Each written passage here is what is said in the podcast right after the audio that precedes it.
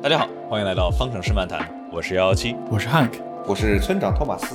今天我们和大家一起来回顾过去的二零二一赛季，维斯塔潘、汉密尔顿二人上演了名垂青史的全年冠军赛角逐。在这里，我们就来一起回看这一整年的跌宕起伏。二十二场比赛，哪场最精彩，哪场最意外？各种年度之最奖项发不停。这次回顾我们分为上下两部，现在各位收听的是第一部分，第二部将在下周放出，一起来听节目吧。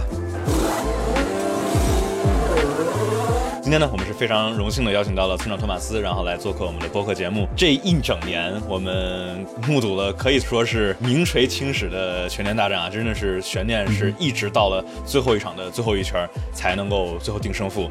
赛道上面呢，可以说是各种幺蛾子，然后再加上梅奔、红牛这边两个车队都是反反复复的这个车辆上面堆性能，两边车手也是赛道上面也是谁都谁都不让着谁呢。我们在这年末来一期全年的总结，我们三个人今天就来就来好好聊聊。一二零二一赛季到底发生了什么呢？那我们就来说第一个环节吧，就是所有人在讨论的点，就是汉密尔顿和维斯塔潘的全年大战。我们在这里头回顾全年，回到季前测试，我们来说一说从二零二一年的最开始，我们当时有什么样的预期，什么样的想法，然后到季中，然后到最后的末尾。哎，我记得当时那个 sandbagging 就是季前赛的时候测试时候说的是吧？对，每次每次都是。梅奔在那 sandbagging，至少我们在季前赛事看到了这个我法并不是综测王了。哎，我觉得这已经给出了一些提示。季前测试的时候，其实对于梅奔红牛的印象已经不太深了。就我就记得莱克宁跑了一整天，然后四个小时，然后没有人叫他回来，他也没停。我这个印象我是最深刻的。一个热爱赛车的老年人，哎，太热爱赛车了，就是还真是刷圈啊！因为想周冠宇是，当然在这个刚刚结束的冬季冬季测试，有时候刷了两百多圈吧，我觉得这真的是脖子，脖子受得了吗？这个赶紧为第二年做准备，开慢一点呗。季前季前测试的时候，就是法拉利，当时一八年、一九年全都是在冬季里头刷的特别快。一八年是真的是一一开场就大家发现法拉利非常有竞争力啊，但是一九年的话，就是因为一开场就还行，然后结果梅奔连着拿了五场一二。但是今年的话，真的是呃大。家已经已经已经学会教训了，就知道不能从季前测试里头就有这种过度的反应。那汉克，你觉得呢？当时当时在季前的时候，我们对这个全年的这个这个预测和这个预期是否是一个合理的范围？当时看的时候也确实觉得啊，今年终于算是可能是终于觉得梅奔会有。会有对手了，但是确实没有能预测到会像今年整场这个正赛来说有这么这么的紧，这也太可怕了。红牛在正赛的时候这个速度真的是挺可怕的，甚至比真的是比测试的时候感觉还要还要更牛，是吧？嗯，从混动 V 六时代以来，一四年往后一直到一七年、一八年才真正有法拉利的真正的对梅奔的地位的挑战。但是就算有挑战，在在后半年，对吧？要不是某一场在新加坡没发生的比赛，要不是这个呃 法拉利的升级是往往往回走。但是就是从来没有过这种全年的对梅奔的挑战和争斗，就都别说是推下王位，是吧？就是连挑战后半年其实都没有。就是东侧很多人他觉得东侧就是出来我装装样子，你这个藏藏实力。但是其实，呃，东侧真的是在测试，而且东侧其实离就是这个赛车在第一个揭幕战的时候的。最终的那个形态其实还有时候是差很多的。嗯，像这个我我东侧之前跟那个谁聊过李庆，然后他跟我说他们东侧的时候真的是每一天每一分每一秒都过得很紧张。对，啊，然后他们每一个部件，你看那个东侧的时候，他车经常会上那个像一个就是烧烤烧烤架一样的那个东西。对，气动栅格。他们就是因为那个车在在在东侧之前那款新车是从来没有在实际情况里面跑过的。啊，他们只跑过风洞，而且很多的车队它的风洞，第一没有车队有一比一的风洞，然后很多的车队它没有风洞，所以说它必须要通过东侧的三天来跑，才知道这个赛车很多在设计上的问题，呃，在实际的体现，所以它需要东侧的时间来改。所以东侧第一天、第二天、第三天，他们测就是那个速度，其实你根本不用关心，你也不知道他们在测什么，而且包括像这些在巴林的测试的话，它会有很多的风沙的因素，这些都是在设计的时候没有考虑的。所以说东侧我也不知道为什么 F 一喜欢放出来给大家看。呃，但实际上东侧的数据是没有任何的价值的，它。但是它对于研发的帮助是巨大的，就是说，可能就是一个赛车的最终完成度的百分之三十以上都在东侧之后的东侧和东侧之后的那些那些时间才完成的。就是说，这个赛车真正上了赛道之后，这些车队才能够真正的知道我们在风洞里头看的数据和研发的东西到底是不是跟真实世界中是相关的，对吧？否则就就出现当时一八年，而且一般来说都是不相关的。对对，那就是一八年，比如说法拉利的那个，就真的是出现了非常壮观的不相关，然后就是导致。一大批的升级就全部往全部往反方向搞，对吧？就升级加上去，车怎么变慢了呢？F 一的话，那官方就放出来就和就没什么 没什么不好的，放出来之后还能够让大家来去过度的反应，说哇红牛好快，或者说啊这个小牛怎么今天这么快？不过我们在东侧其实看到大家就是说啊小牛今天确实很快，然后一整年里头我们其实都是在纠结说这个小牛它到底多快？是加速力太快了，还是这个角田太慢了，还是怎么样的，对吧？包括就像刚才村长说的嘛，对吧？你在东侧里头，你其实并不知道到底这帮车手、这个车队们在跑什么样的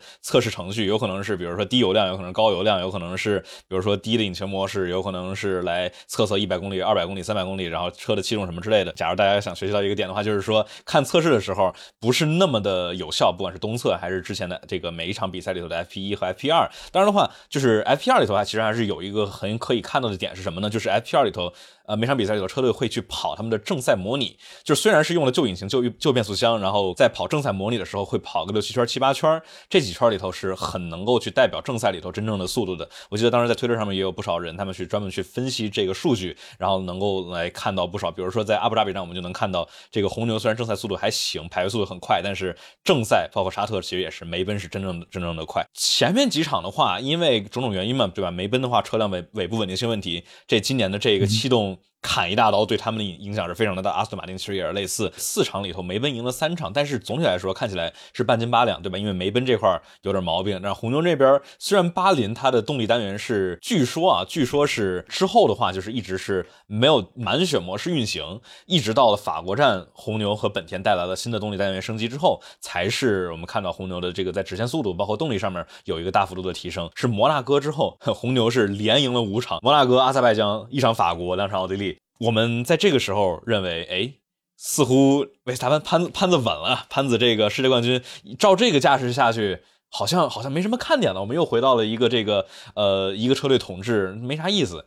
直到银石站，说说英国银石站吧，我觉得这是。这是非常有意思、非常转折的一战。我觉得银石站是我第一次意识到啊，F 一已经不是曾经那个 那样的一个和谐的大家庭了，开始站队了。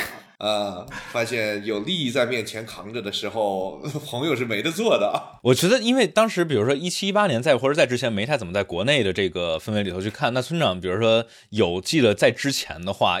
有，比如说一八年的吧，就一八年的话，维特尔粉和汉密尔顿粉有吵的像今年这么 激烈我觉得没有，因为维特尔毕竟打不过嘛，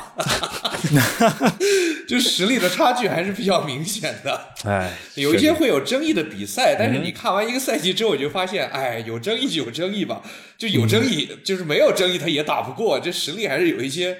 比较明显的差距，嗯嗯，啊，不像这次真的是离得这么近。我觉得这个跟法拉利的那个车虽然它还不错，但是，但是它还不够好，不会像红牛这样。尤其是法拉利那两年的车，它是不错，但是它基本上赛季初是什么实力，赛季末就提升不大。对，不像红牛跟梅奔这俩，我觉得这个赛季至少这种。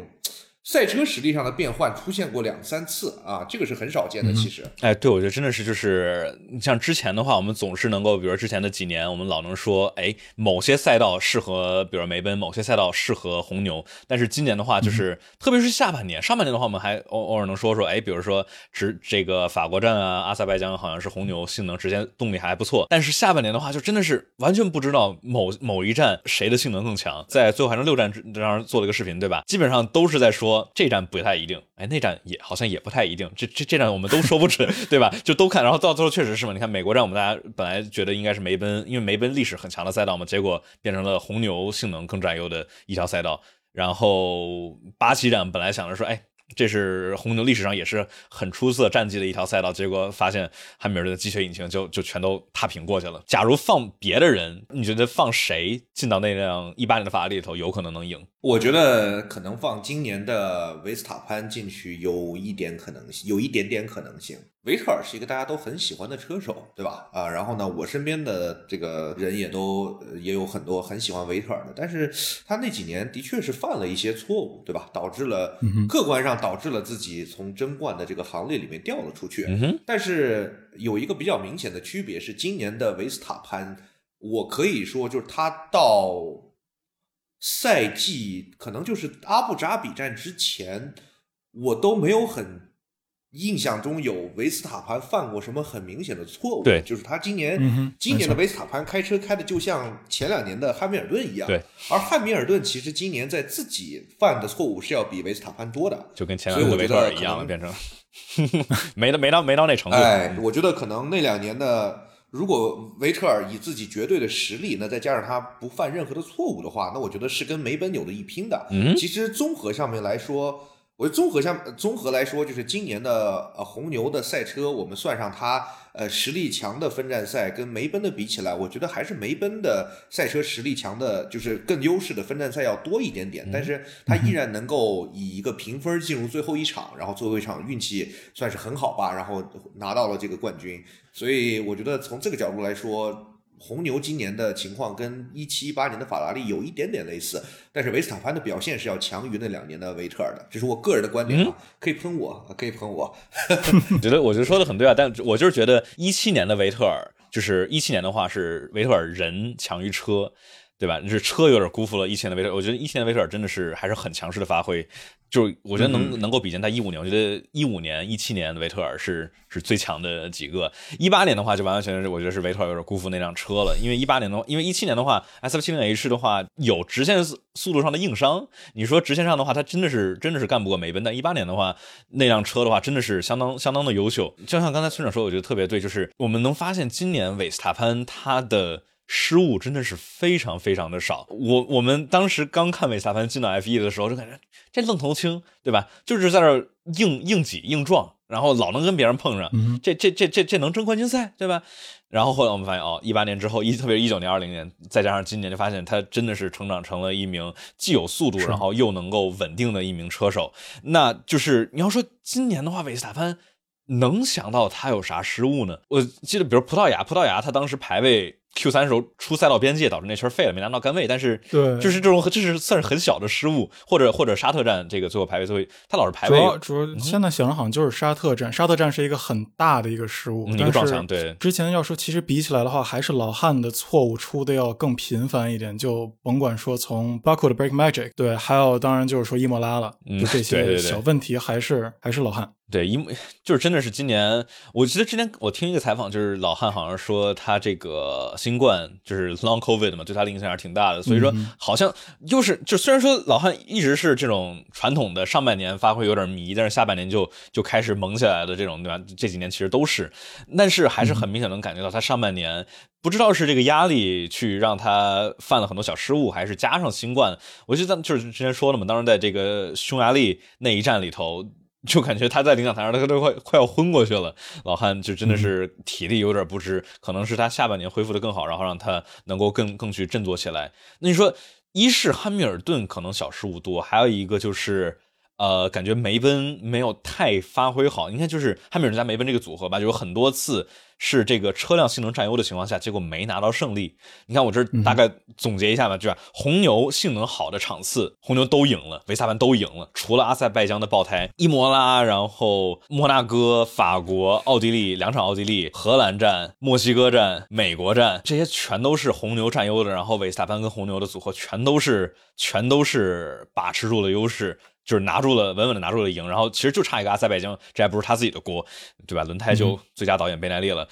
然后反观反观梅奔这边是很多次其实应该拿下的，但是出了问题。你看，比如说匈牙利，我们看见了汉密尔顿独自一人起跑的名场面，然后斯帕更是更是。也也，这就是他们赌嘛，对吧？斯帕他们赌是赌干干地干燥地面的调教，结果来了一个这个下雨下的雨，比赛都没开始。然后意大利汉密尔顿自己的起跑垃圾，加上就是种种原因吧，加上梅奔的换胎，结果骑上去了。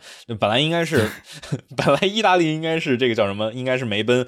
稳稳性能优势的情况下，结果种种原因吧，加上冲刺赛就没有能够赢。所以说，就是确实是感觉这一个赛季里头，红牛加上韦斯塔潘的组合是更为更为完整的，然后去更好的去抓住机会的一个一个组合。明显可以看得出来，汉密尔顿在车手的自我的表现上面的稳定性是不不如维斯塔潘的，但是他在需要他表现的时候，他都表现出来了。我觉得从最后一站可以看出来，就维斯塔潘在最后一站他真的不应该有任何失误的时候，他犯了两个他犯了两个，哎，一个，你说哪个一个其实排位排位里头吗？发车还是嘛哦发车对发啊，这是发车确实是，这是所有人没想到的。你说红胎的维斯塔潘，结果这愣是没起步优于这个在第二位在脏的那一侧起步的皇太汉密尔顿。没错，而且其实我们我当时看那个是那个第一视角，就不是维斯塔潘起的太慢，我觉得是维汉密尔顿那起的实在太快了。对维斯塔潘就感觉就是一个中不溜的正常的发车，就那是一个算是一个致命的一一个点吧。其实还有一个就是他在阿布扎比站 Q 二里头把那一个其实都没有那么重要的一圈儿，啊，对，两个两个两个两个失误，对吧？把那个黄胎给锁死。哦，那一次锁死是吧？那是一个很重大的失误，嗯对基本上那个让红牛红胎起步了，然后就是两个失误是连锁的嘛，因为你毁了一套胎，所以你不得不红胎起步。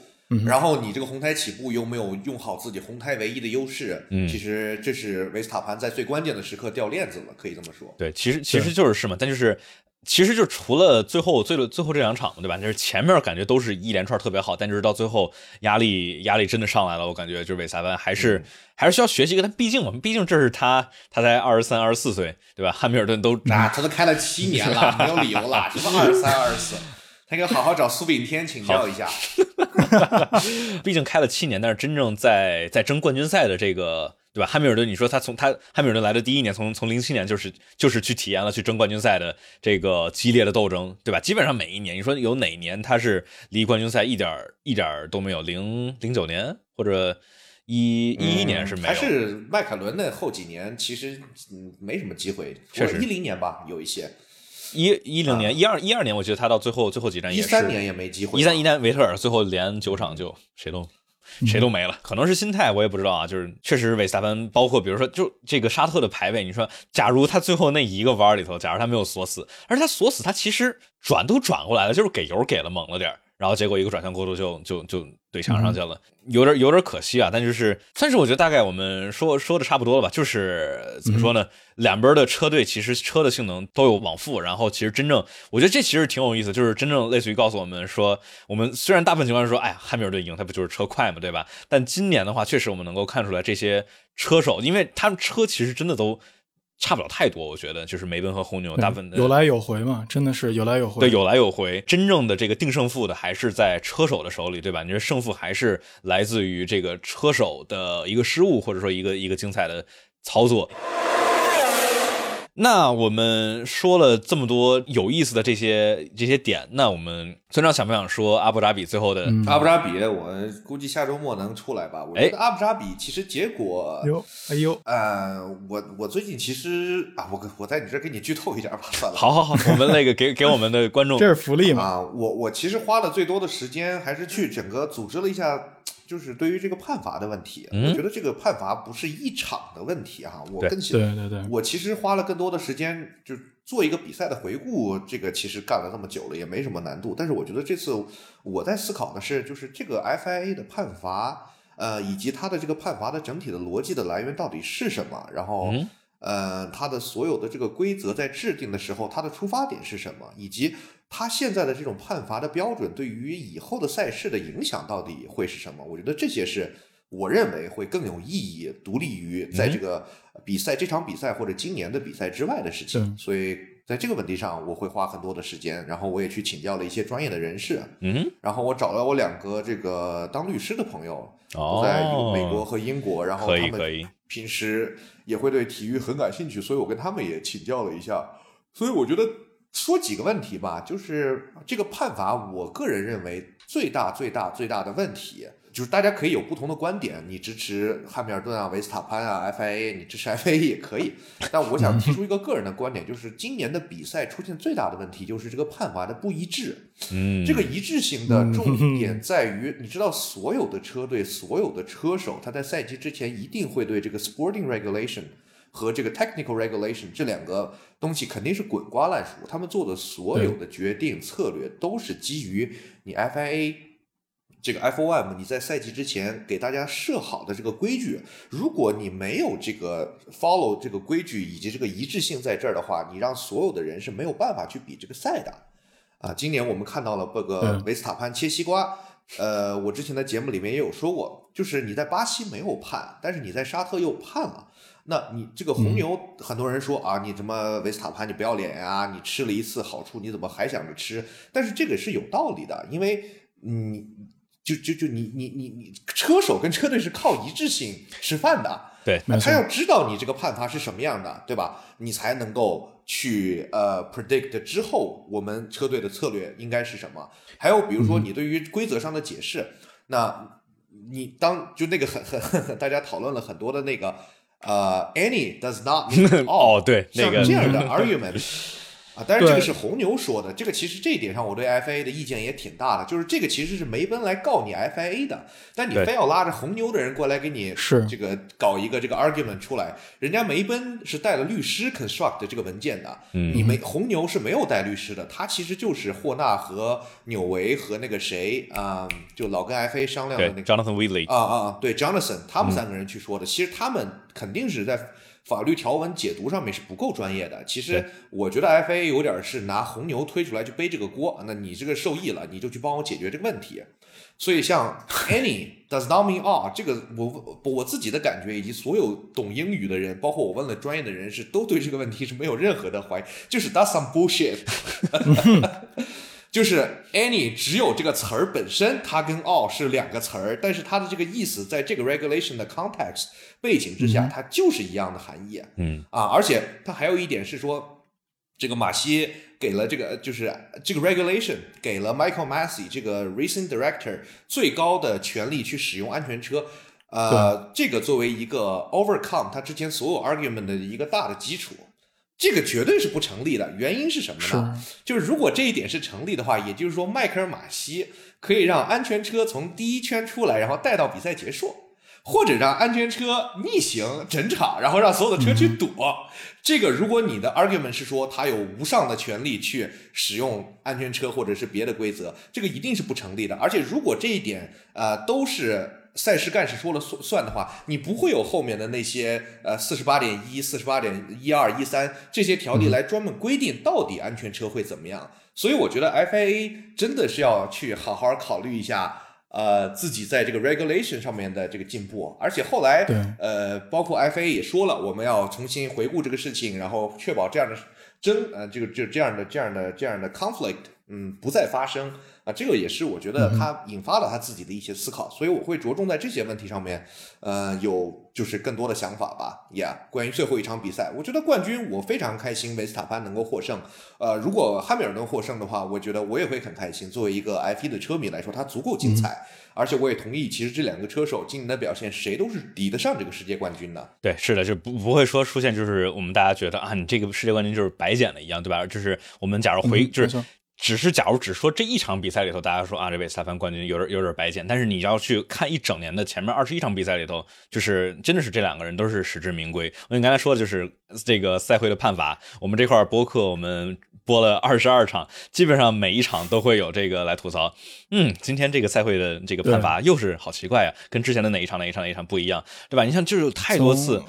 从从奥地利嘛，从从最开始的巴库的安全车，维斯塔潘爆胎之后出的安全车，那就是第一次。我们开始说啊，太慢了，这这单就是出的很慢。对，而且哦，对，那其实还就是更是另外一个，就是关于安全方面的嘛。你看，比如说之前、嗯、去年当时土耳其站，当时仅有双黄旗的情况下，有吊车在这个赛道上，其实是相当相当危险的，就是跟当时一四年 Jules Bianchi 去世的情况其实一模一样。然后结果还会出这样的问题。然后包括我们之前提的，在这个阿塞拜疆维斯塔潘和这个维斯塔潘爆胎了之后，过了好久好久才出安全车。涉及到这个赛会的判罚的问题，我们记得当时在在奥地利站，对吧？就是这个，嗯，你把外线的车挤出去，那那到底该不该给个五秒，或者说你到底该怎么怎么罚，或者说这个判不判，到底是不是会跟这个赛道外的材质有关系？这都是我们一整年让粉丝们都感觉，相信我们粉丝都已经这么这么恼火了。这个车队们需要利用这些规则去争比赛积分的人们肯定是更加恼火，对吧？你说。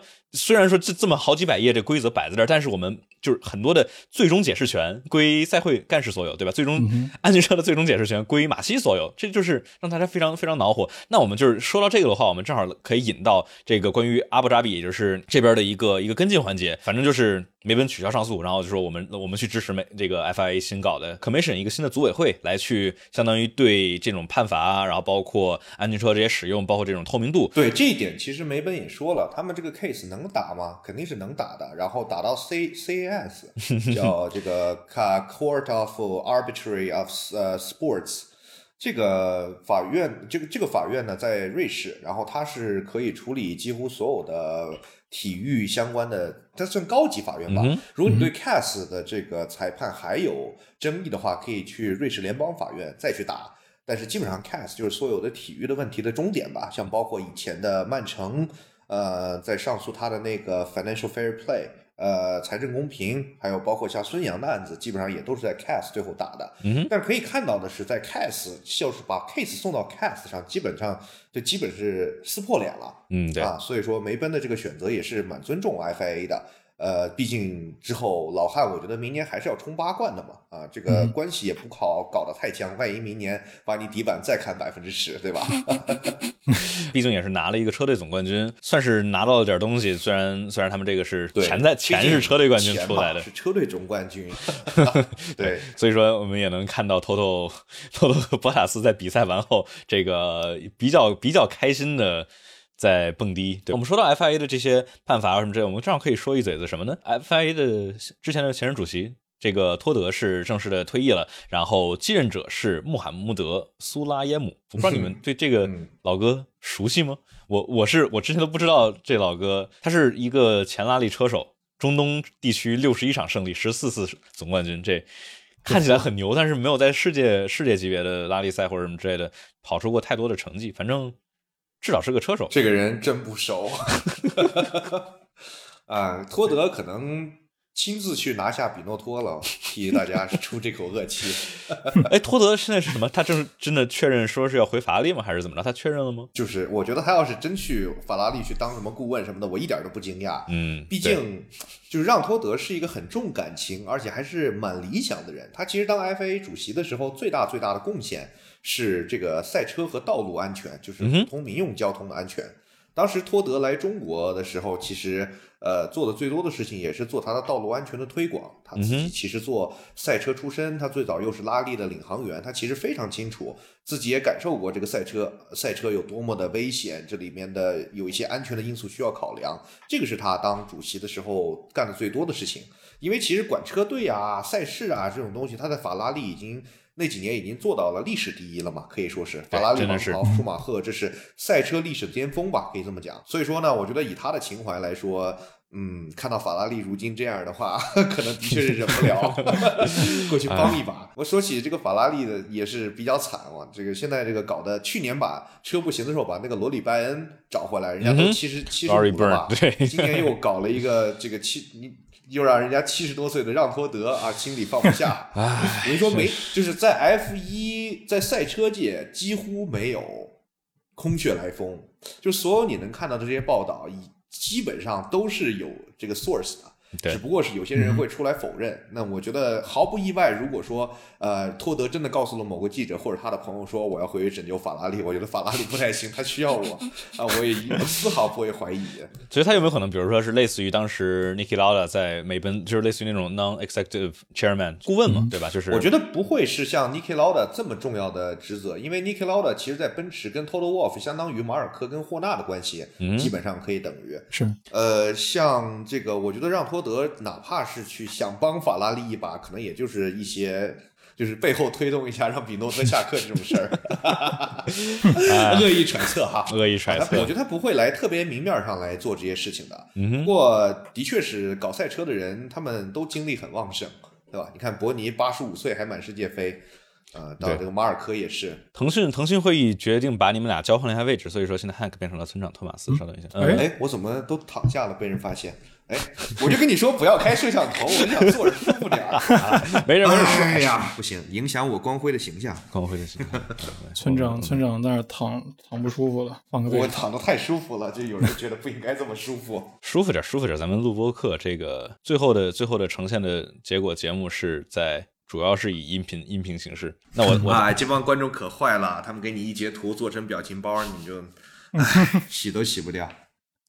接着说法拉利吧，那你还说干掉干掉比诺托，但其实我其实我觉得比诺托，你当时二零年的惨剧跟他个人虽说有点关系，但也我感觉不完全是他的锅吧，就毕竟毕竟是这个动力单元，那肯定是。肯定是几年前就已经是在路上研研发了什么之类的。所以说，在一九年最后被 FIA 来这么一下，然后二零年这个本来是计划拿机械引擎，结果是。拖拉机引擎就完完全全让这一整年的车辆性能完全废掉了。我觉得明年法拉利呢必须要复兴啊！哪一口还没完？我法还没完，还没有完。说这个比诺托的这个问题啊，比诺托是负责动力单元出身的，对吧？所以说他当年他就不应该作弊，对吧？啊，那最后还是他的锅，还是他的锅。我跟你说，法拉利的领队，你就把他想象成谁呢？你就想象成国足主教练啊，他就命中注定要下课，命中注定先要被拿下。就是法拉利只要拿不到冠军，就跟国足进不了世界杯一样，那主教练肯定要第一个背锅啊！虽然大家都知道他拿总冠军是不现实的，他这个就像国足进世界杯一样，但是该下课还是要下课，总得总得找个替罪羊对吧？对，法拉利只要不再争冠，他就他就失败了啊！可以这么说，确实是。你说法拉利为何在这儿跑 F 一呢？对吧？不争冠，哎，也确实是感觉这真的是但愿明年法拉利的引擎能够给点力，然后。不会像现在在这种中游车队，你说争个第三，确实跟这个法拉利这么历史悠久的车队和他的这个响亮名声不太不太相般配啊。今天我们这场直播之前也是问了各位的观众朋友们，在这个是让我们去评一评这个全年里头的一些奖项，那么有很多很多的奖项可以说，我们现在可以说一说，因为。毕竟今年这么精彩，我们可以来说两个关于比赛的。我们先说一一个什么呢？叫最佳比赛。我们可以在这儿来评出来，我们觉得今年最佳的，你觉得是咱评出来一场，还是比如说就评出来三场？那必须是一人一场。我我是我先说，我抛砖引玉。我我觉得最佳，我觉得最佳比赛是这个蒙扎。为什么呢？因为蒙扎这个比赛包含了今年的最大的主题，哎，就是汉密尔顿跟维斯塔潘撞到一起。而且他还送了我们一个迈凯伦一二带回，作为今年 今年唯一一个车队一二，我觉得这太震令人震惊了。就是你好好想一下，对吧？你说梅奔和红牛这么强的车辆性能，结果但是唯一的一二居然是迈凯伦，对，到最后都没有过。对，他最后到最后都没有车队一样，你说也是二号车手。你看，要不是托尔，就是要不就是二号车手跟不上，要不就是比如说这个老汉拿了引擎惩罚下去了，然后是博塔斯在前面第一。看看，来你你来来来个提名吧。其实我觉得看着最快乐的一场，对于我来，我觉得最佳其实是匈牙利第一圈的雨战之后的保龄球。你你是不是梅奔粉？我来给你扣个帽子。你这话说了吧？我看的是 LP，我是 LP 粉，知道不？我不信。第一圈的 没有人是 LP 粉的。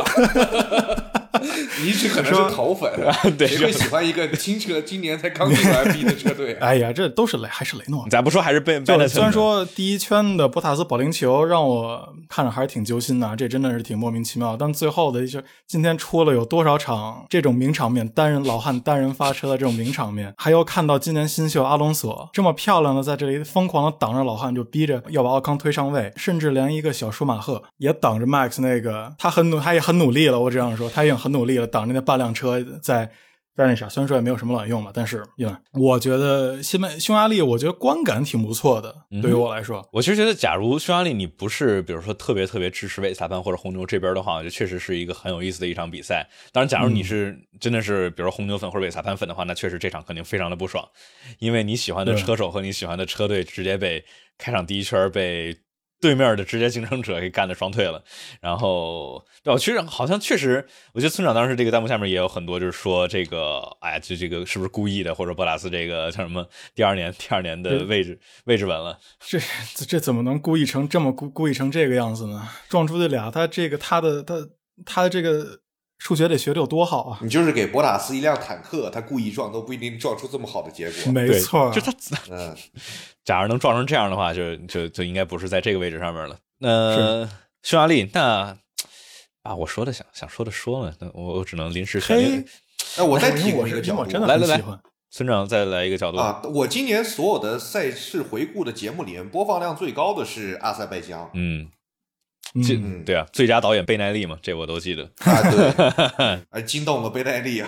贝奈利还有还有老汉的手，老汉老汉的老汉的手。那那那这样吧，那那我那我就提阿塞拜疆吧。既然村长都这么说了，阿塞拜疆的话真的是跌宕起伏。我觉得待会儿还有一个奖项是今年最不可预料的一场比赛，阿塞拜疆绝对也是这个榜上绝对是很靠前的一个位置。阿塞拜疆的话，因为有很多的。轮对轮，然后有很多的这种战术上的不确定性，然后因为。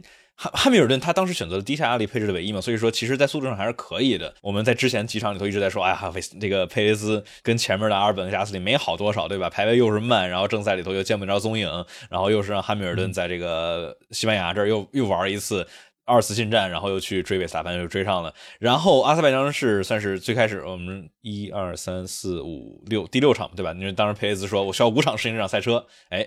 第六场拿了个拿了个胜利，所以说阿塞拜疆真的是一直悬念是有，对吧？就是虽然说之前韦斯塔潘是一直是一直是挺挺稳定的领先，但是不管是前面还是中下游，还是勒克莱尔这个有意思的一个杆位，都是一直让我们觉得有悬念的。最大的就是在于韦斯塔潘这一个爆胎稳稳的领先，结果没了。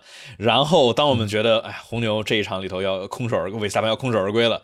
结果汉密尔顿的这个左手大左手食指不小心碰了一个小按钮，然后就让汉密尔顿这边也是也是空手而归了。这个我觉得我们我们我们我们我们全程都在说，哎，汉密尔顿的这个失误好多。给你们两个问题，Break Magic 这算是汉密尔顿的锅吗？还是我们把它放放当做这个梅奔的人机工程学设计的问题？我觉得这已经是他第一三一四一五一六一七一八一九二零第九年开这辆车了。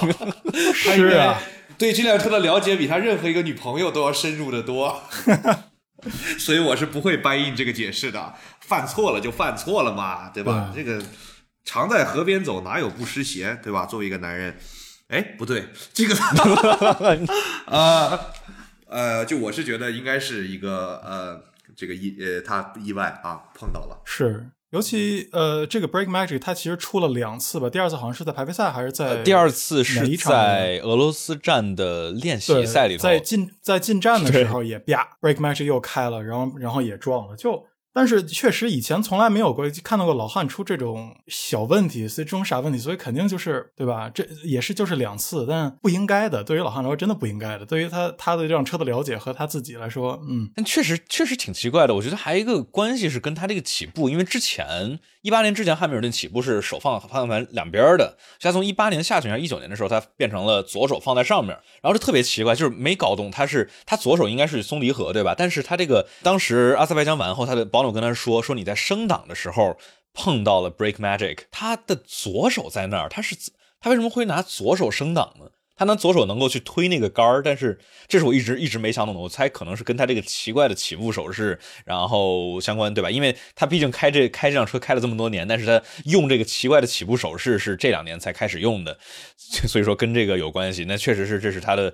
你们像我们这个弹幕里头有有有人说这是决定冠军点的，这确实是嘛？你像维斯塔潘都退赛了，假如他把握好这个机会，他其实二十五分到手，那直接就卡领先领先这么多，结果就给我们贡献了一个非常非常经典的名场面。直道上所有人都准备过一号弯，然后只有这个汉密尔顿 think different 了。哦，我想说一点，我想说一点是我们刚才说的这几场比赛精彩都是由于混乱所导致的，但是我觉得今年的。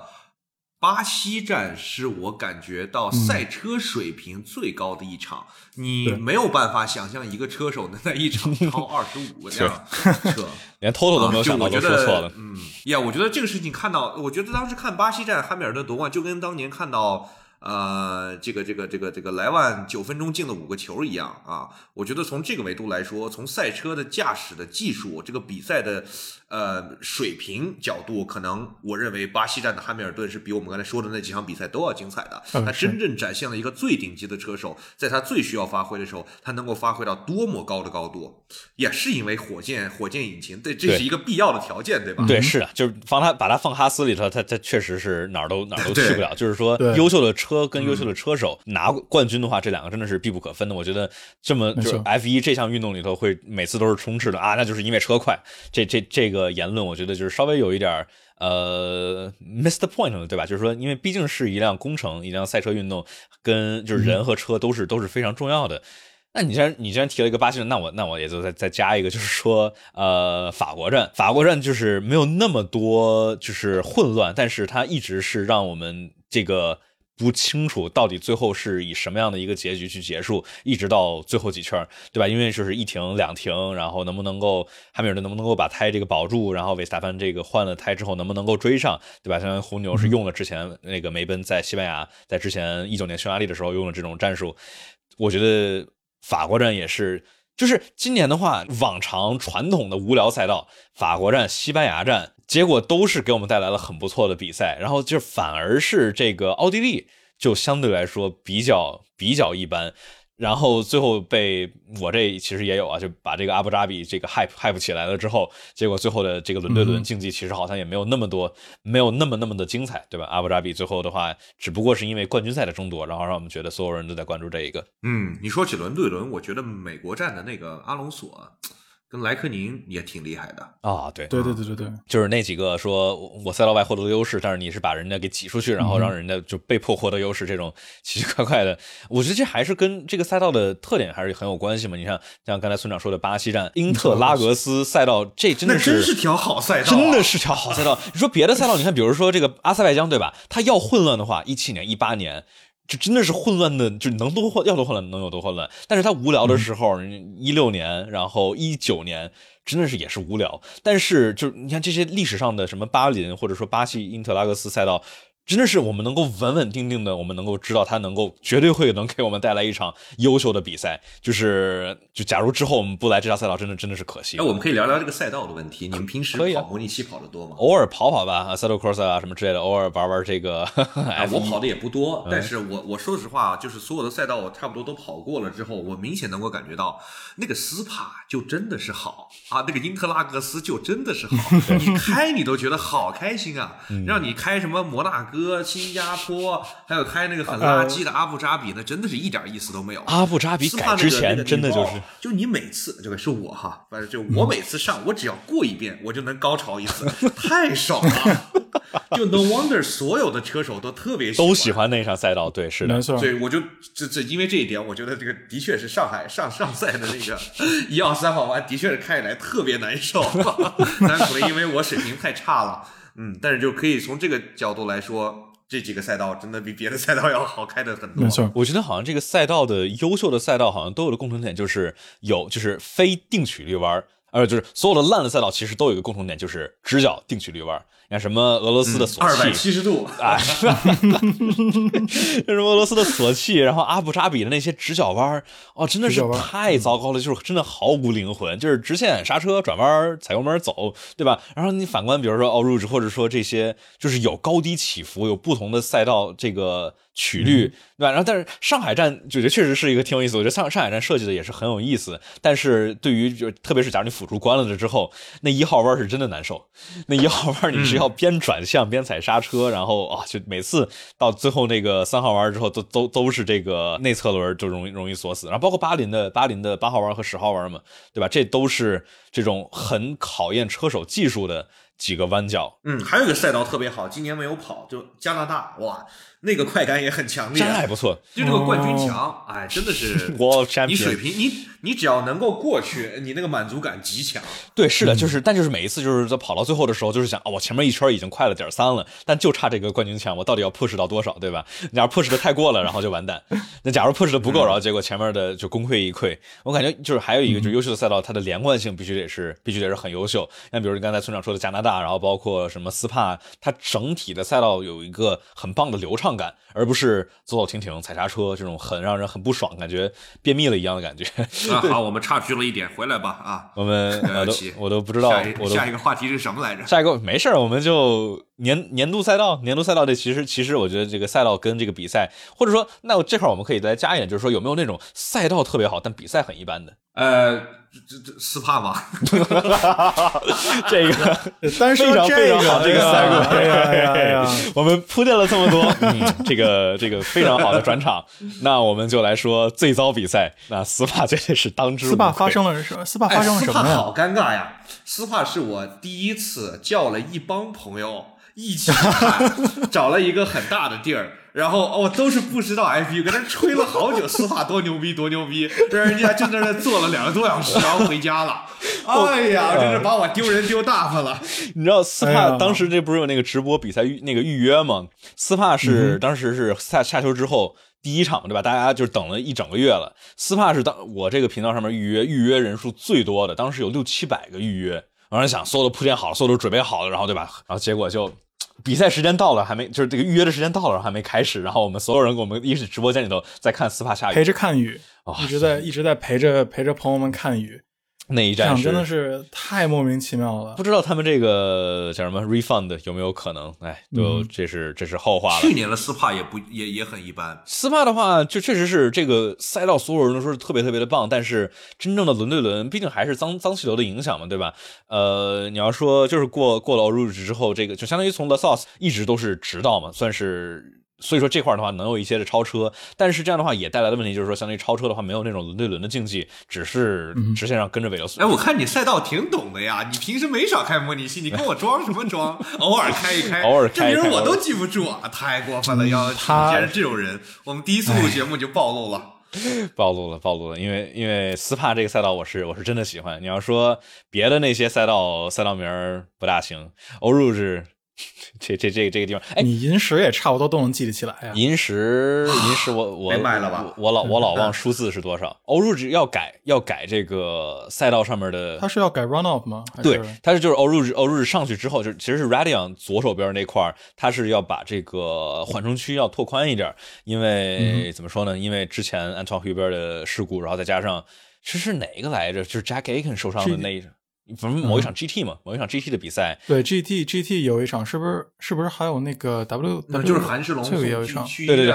对对对对对，韩世龙这、嗯对，然后还有那个 W。，WEC 吧，对，没错。WC 有，然后 W Series 那那那个周末也是然后诺里斯的诺里斯大杀四方就嗯确实是让我们觉得这个虽然说这个弯角特太经典太传奇了，但是这个危险性就主要是一是盲弯，二是你撞了之后你会被弹回到赛车线上面，这个确实是一个挺大的挺大的安全隐患。哦，我想起来说那个斯帕呢，你知道当年那个九九年的时候，英美车队刚成立，把维伦纽夫拉过去，然后当年那个英美的车巨烂我赌我能够全油门过，啊，对，我赌你不能啊全油门过。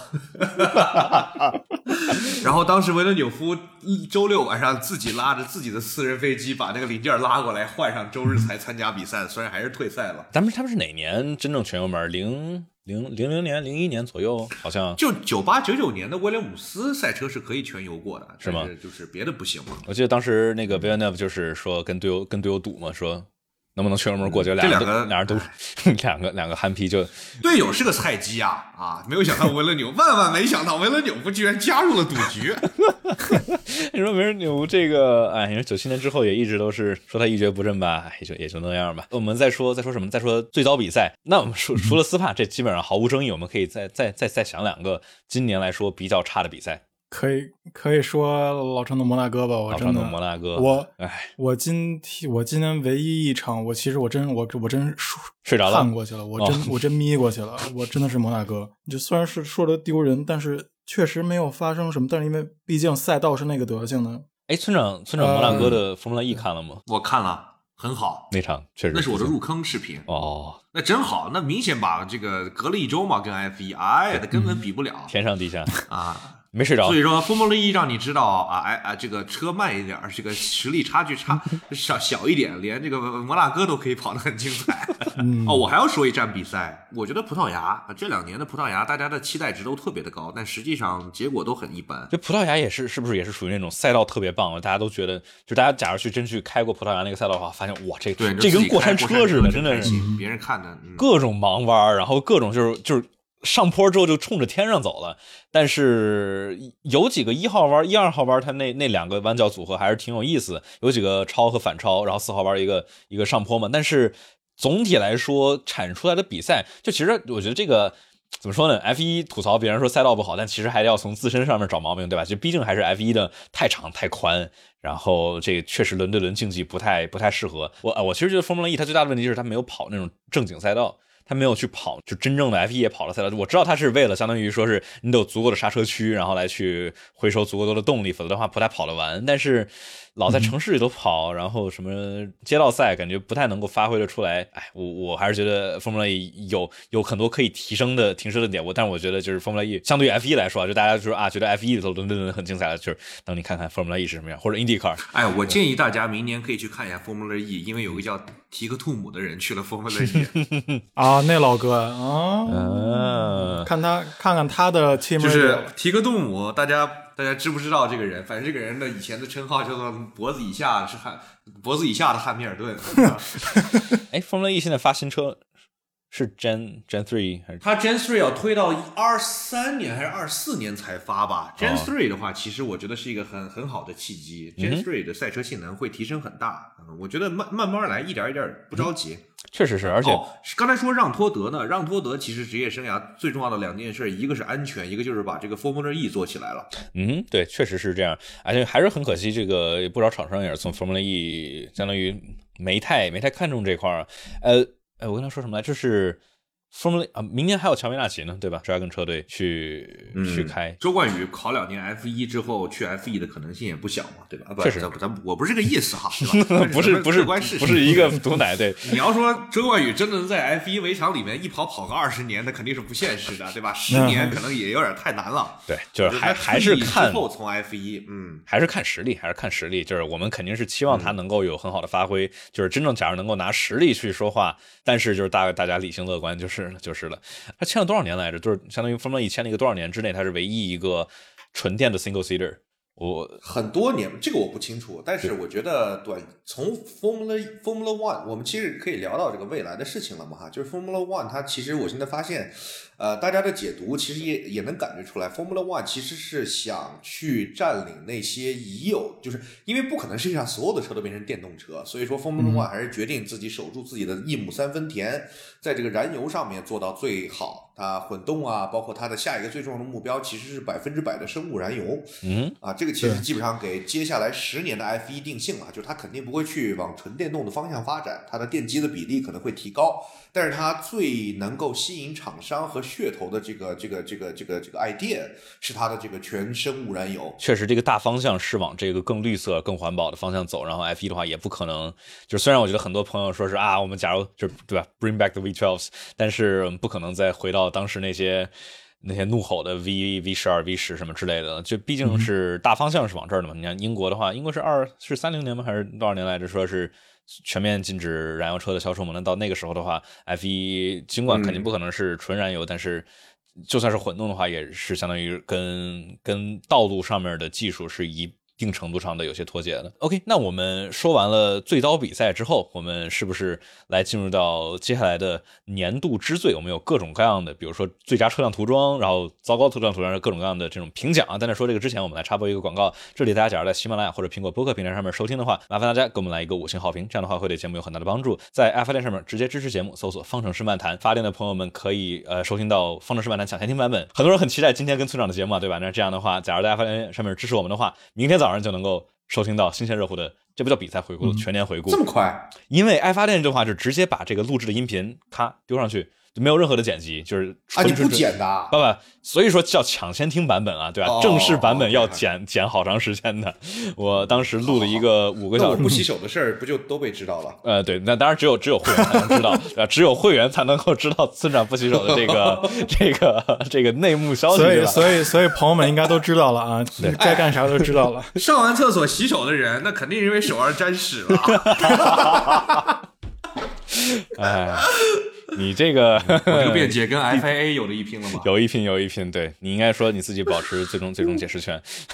然后大家假如想加 QQ 群的话，九七零二九二九零零，我们之后直播和新闻上线都会在 QQ 群的通知大家。微信群的话，私信我，然后给大家发二维码。OK，我们我们说回来说说广告，我们来说今天我们很多朋友们很期待的年度之最。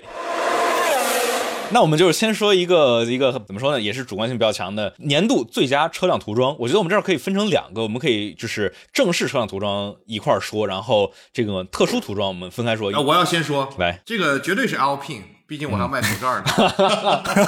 来给你插插个插个广告，对吧？淘宝店铺搜索村长托马斯，然后来去购买唯一的一件商品。我说实话，我真的觉得今年的所有的涂装里面最好看的，最难看的肯定是法拉利，这个 哎，那个绿色的跟屎一样站在了他的车身上。不一定是他最难肯定是要看的。洗手的。这个，但是我觉得 Alpine 的整个这个 design，我觉得充分体现了这个法国人，他虽然不够快，但是他的设计方面是很还是很有这个 taste 的。哎，没错，有真的是 Alpine 的这个蓝色，这也是有也是有历史的嘛。毕竟这个蓝色从以前的拉力赛的那辆 Alpine A 幺幺零那些拉力车来，那个蓝色真的哦，哇，太漂亮了，很漂亮。对，是的嗯。那 Hank，你觉得来来来一个有有别的可选的吗？Alpine 这个太简单了，就是我觉得所有人基本上就是 Alpine 公认的最最好看我还是挺喜欢阿斯顿马丁，但是阿斯顿马丁加上 BWT。不加上斯托罗尔最后一场比赛那个头盔，那整体的一致性真是太强了。整个一辆墨绿色的那辆车，对啊，斯托罗尔一整吧？是斯托罗尔，最后的那个吗？他一整年其实都是都是那个就是 British Racing Green，但不是不是 British Racing Green 啊，但是就是他跟赛车是保持同一个同一个色系的颜色，就非常非常的好看对。反而是维特尔的这个白头盔加粉条条有点有点有点扎眼睛。那钱给到了吗？真的是用了一赛一赛季的粉的那头盔，真的有点扎眼。他是应应该是叫什么非常非常贵的赞助吧，反正保留了粉。哎，就当时当时在这个赛季前，大家一直在说说阿斯顿马丁，我其实觉得阿斯顿马丁，我假如。一些事情没有发生的话，我觉得阿斯顿马丁绝对是能够去竞争今年最佳车辆涂装的。但是两个，一是阿斯顿马丁这辆车在这个 studio 里头，这个灯光一打哎非常漂亮，但一出去就跟梅奔分不出来了。对，就就是主要特别是逆光的时候，黑不溜秋，然后就你也分不出来这到底是什么对你分不出来这是梅奔还是还是阿斯顿马丁，就是没有那种高光的情况下，阿斯顿马丁这辆车在这，我记得他们也说了，他们他们二二年要改一个改一个色儿，因为因为今年的话，它这个在赛道上面确实是不太好看，还有一个就是 BWT 这嗯。个、这这一溜粉，虽说我觉得它那个粉加进呃，去，没错，我是觉得它那个粉好像跟 BWT 就是跟去年那个 Force India 粉也不太一样。我觉得反而喜欢去年 Force India 的那种淡亮亮浅粉今天的这种对，今天有点太深了。今天这个有点死亡这个颜色，这个粉色其实啊，但是我但是我主要是喜欢那个深绿色，那啊深绿色看着真漂亮。对，确实确实是，呃，假如是他像那个阿斯顿马丁去跑那个 WEC 里头，就是那种类似于这个英国赛车绿，配上那种明亮的黄色。哦，我觉得那个，因为、嗯。因为我我记得当时他们之前有流流出来的那种小传闻，就是现在大家看见那个阿斯顿马丁车身上面那一条粉，其实之前是那种荧光黄，我觉得那搭配应该会非常非常好看，包括他们两位车嗯。手那个肩上的那个、就是那个色儿嘛，也是那种荧光黄。那得这两个最好看的，把那个说我没洗手吃东西的人封一下啊！房房管干活了，叫叫呼叫呼叫一下房管。干活了啊！呃，诽谤啊，律师函发给你啊。律律师函是分分钟到门口。你们俩把这说了之后，我我说说因为因为因为我也在想，除了这两个，说这两个的话，嗯主要就是没没啥，因为这两个是唯唯唯二算是大变化的，就是这个涂装，其他的话总体来说都差不多。呃，那我小牛跟去年很像吧？小牛跟去年反了一下这个颜色，反过来这对色小牛啊，其实其实今天那个深色还是蛮漂亮的。对，那那我就说小牛吧，我觉得就是算是一个，就是我我其实想说 Alpine 的，对，但是反正就是那就那样说小牛吧。嗯小牛的话，因为去年它是白鼻子，今年的话变成变成黑鼻子嘛，就是黑白反转了一下，很显眼，然后不会说不大认得出来，因为。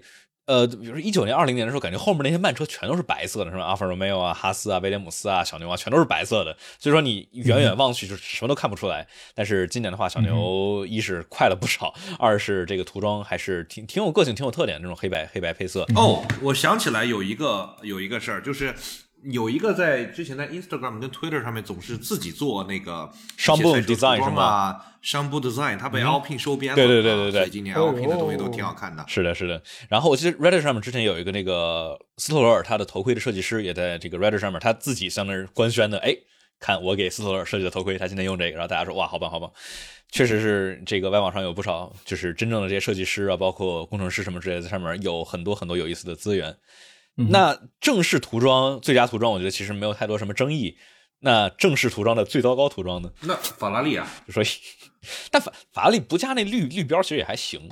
没啥没啥。是啊，但是就是绿标毁了一切呀。有有有的时候绿标在那儿，天才的设计跟这个屎一般的设计就差了那么一点点。嗯哼，那那要这么说的话，那这个 Alpine 轻松的拿到了最佳涂装。那假如是某一场比赛有的特殊涂装也算的话，那 Alpine 两把交椅，对吧？既是最佳涂装，又是最最烂涂装，绝对跟法拉利那个绿有一拼。Castro 哎不的这个，不不不不，但是 但是我认为就是 Alpine 的那个 Castro 的那个涂装没有那么丑，原因是就是 Mission Win Now 它本身它就没有那个绿色的那个 icon，人家 Castro 一直以来就是是是那个颜色，绿色、红色的那个那个感觉，再加上人家是渐变，对吧？不像法拉利那个突然给你整一大 M 绿色的放到车上。啊，我觉得 Alpine 的那个这个那个没有那么丑，没有那么丑可以接受嗯啊，也是经过设计的，不像法拉利就是对就是硬就是主要拽上去的主要是看那个收到了多少钱，就是你加一千万换不换？不换，再加一千万换不换？再加一千万，嗯 倒一个到了金钱之下。对，其实问题就是 Alpine 就是这种，真是从高点一之后再这么一换，就让我们觉得哎有点有点突兀。其他的要要真那么看的话，可能还好，但是去哎，这真是跟它的原原厂的那个那标准涂装还是对，主要是它那金属蓝，它不像阿斯顿马丁，对吧？只在这个聚光灯下好看，它不管是在这个 studio 嗯还是在真正在场上跑，它都非常漂亮。我们这这个直播间有有的朋友说梅奔，我其实确实没那么喜欢这个梅奔的黑色，就虽然最开始挺酷的，对吧？当时当时这个二零哎年奥地利第一次出来，然后结果大家给它配一个配一个这个帝国进行曲，就非常的，我还就那天突然看了一眼这个一九年的这个比赛回顾，哎呀。一九年的梅奔的银银剑这个涂装真的还是好看，非常的一是经典，二是跟这个 Personas 这个绿色配的也是非常的漂亮。今年的话，虽然黑色这个也还行，很酷，很就是那种大反派的感觉，但是确实我感觉没有银剑、银剑经典的好看。呃，那我们说了，那那就是没什么到这个狗屎绿。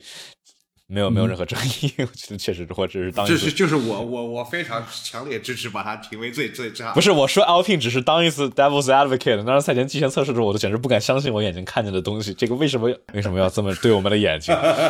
太糟糕了。我们说完这个正式涂装之后，我们其实刚才也说了一个，我们来可以说一下这种就是叫 one off 这种特殊涂装，我们可以来大概讨论一下，因为特殊涂装的话就就那么几个。哎，我看到很多人在说白牛啊，白牛啊，白牛我觉得一般，我觉得这就还行。汉克你觉得呢？其实白牛，我觉得反而觉得就是还是那种亮眼，非它非常亮眼。从嗯就红牛一直以来深蓝色，然后再加今年的这种偏黑色的这种，然后突然变成了大白车，很亮眼。但是我觉得就很容易会，所以说是 one off 嘛，它不会说让我们就不会，如果一直看着这样白牛，可能会觉得有点累，看着会有点累。嗯哼，这确实是那辆对白牛让我想到就是当时的当时的本田嘛，对吧？虽虽然是虽然是现在变成了梅奔，但是就是那个白牛的话，一是我感觉它前面的这个线条和 logo 有点乱，就是没有太没有那么统一。虽然就是理论上来说看啊，对吧？白色的底，然后红色、黄色和黑色就是很统一的这种色系和调，理论上挺配，但就是就是实际上看起来感觉观感上就感觉差差点意思，再加上它这个。白色就是土耳其那个涂装，它这个尾部那块有一个黑色的一个特别突兀的一个转折，就感觉就是还就还行。还有还有一个，它白牛它那个黑 o 它是它是黑的，但是后面是一个渐变成白色，就感觉比较比较奇怪。嗯，你这么一说，我看了一下这个图片，的确好像白牛是一般，而且它那个白牛显得那个红牛的牛特别的突兀，而且特别的二嗯二维，很扎眼。啊 对，我觉得就是你要说红牛的有些特殊涂装或者什么之类的，比如说之前的，呃当时一八年他们季前测试用的那个涂装特别特别的漂亮，就是那种蓝色加那种条纹，然后结果呢后来发现哦是是测试用的涂装。好，这阿弗罗密欧也是每次测试涂装都有一个很好看的，当时一九年二零年来着，他们测试是情人节情人节特殊，就就非常的。不能说好看吧，反正就挺有意思的。除了红牛的这个土耳其，这其实是为了日本站准备的，结果日本站没了，变成土耳其站了。那除了这个之后，嗯还有还有什么特殊涂装呢？今年还有那就是海湾石油喽。嗯，对，海湾石油主要是拆了一套，再加上整个那些 engineer 的宽太工的那一套，加上衣服真的很漂亮。其嗯其实我还是蛮喜欢压轴最后一场迈凯伦的那个涂装的，有那个那个叽里咕噜那个线的那个，那个是啥？是就 views，嗯对那是忘了那是啥，但我其实还蛮喜欢联那个的，就也就稍微感觉有点前卫，对我来说就还挺，我觉得还挺可爱，肯定是没有没有够跑干，但我也很喜欢那种，因为就不知道为什么很适合这两个车手，就这种两个 乱七八糟、搞笑、搞笑好玩的这种车手，正好 用这种乱七八糟奇怪涂装，就还挺好，挺可爱的对，的。主要是主要是里卡多这头盔也是那种乱七八糟的那种就很很有很有个人风格的的头盔嘛。还有一个阿尔法罗密欧的意大利涂装，就也是绿了一块儿。但就是 也是，就就还行吧，就没啥没啥特殊的点。法拉利法拉利今天有特殊涂装吗？法拉利特殊涂装就是把红换一下，没有关系，差不多。法拉利特殊涂装，就去年去年是那个一千场，对啊，一千场那个那个什么肝红色嘛，对啊，猪肝色，猪肝色，这 Scarlet Scarlet Red 嘛，我记得是，还就还行吧。就法拉利，哎，我还还是。一八年的法拉利好看，或者一七年的法拉利好看。哎，我要说一个特殊涂装，其实不是特殊涂装，就是最后一场威廉姆斯的那个 Kingsman，我觉得三号特别的配，特别的配。对，毕竟都是。毕竟是英国，虽然这所有的都是英国车，基本上都是英国车队吧，但是，而且你看，你看，看看 George Russell 他那个围场穿着西服，边上跟着一堆，边上跟着一堆对吧？Kingsman 一块儿。嗯，哎，我们来评价一下这个围场最帅的车手是谁？呃，那我来投一个，我投勒克莱尔。肤浅，太太简单了。阿玛尼男模。其实其实 j o v a n a z z i 很 j o v a n a z z i 挺帅的，其实。对，其实 F 一围场颜值其实平均水平相当高。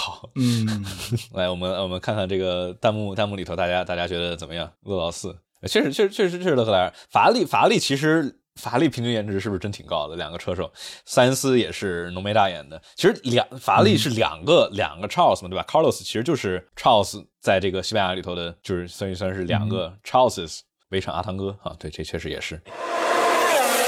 特殊涂装说完了之后，我们来说全年最不可预判的比赛，谁想谁想先说？我觉得是最后一场。嗯嗯。这确实，我觉得要说不可不可不可想象，那真的是最后一场。确实好像没有太多争议，因为大家都觉得汉密尔顿这应该是稳八冠的情况下，突然我心脏都要跳出来了，我操！真的，我当时感觉自己快不行了，快过去了。最后那我看的好痛苦，在最后一点的时候，F1 网站还崩了，特别快，我巨着急，嘁哩咔嚓，我找了半天，然后结果等到是一个。这样的一个结果真的是让我不知道发生怎么会怎么会有这样的怎么发生了这种事情，太奇怪了。那来来一个最不可预判的比赛，阿塞拜疆是一个，然后其实俄罗斯俄罗斯算吗？俄罗斯其实也算，因为毕竟俄罗斯也算，毕竟最后下雨嘛，对吧？嗯，我是说俄罗俄罗斯吧，俄罗斯最后诺里斯这个杀了没嗯。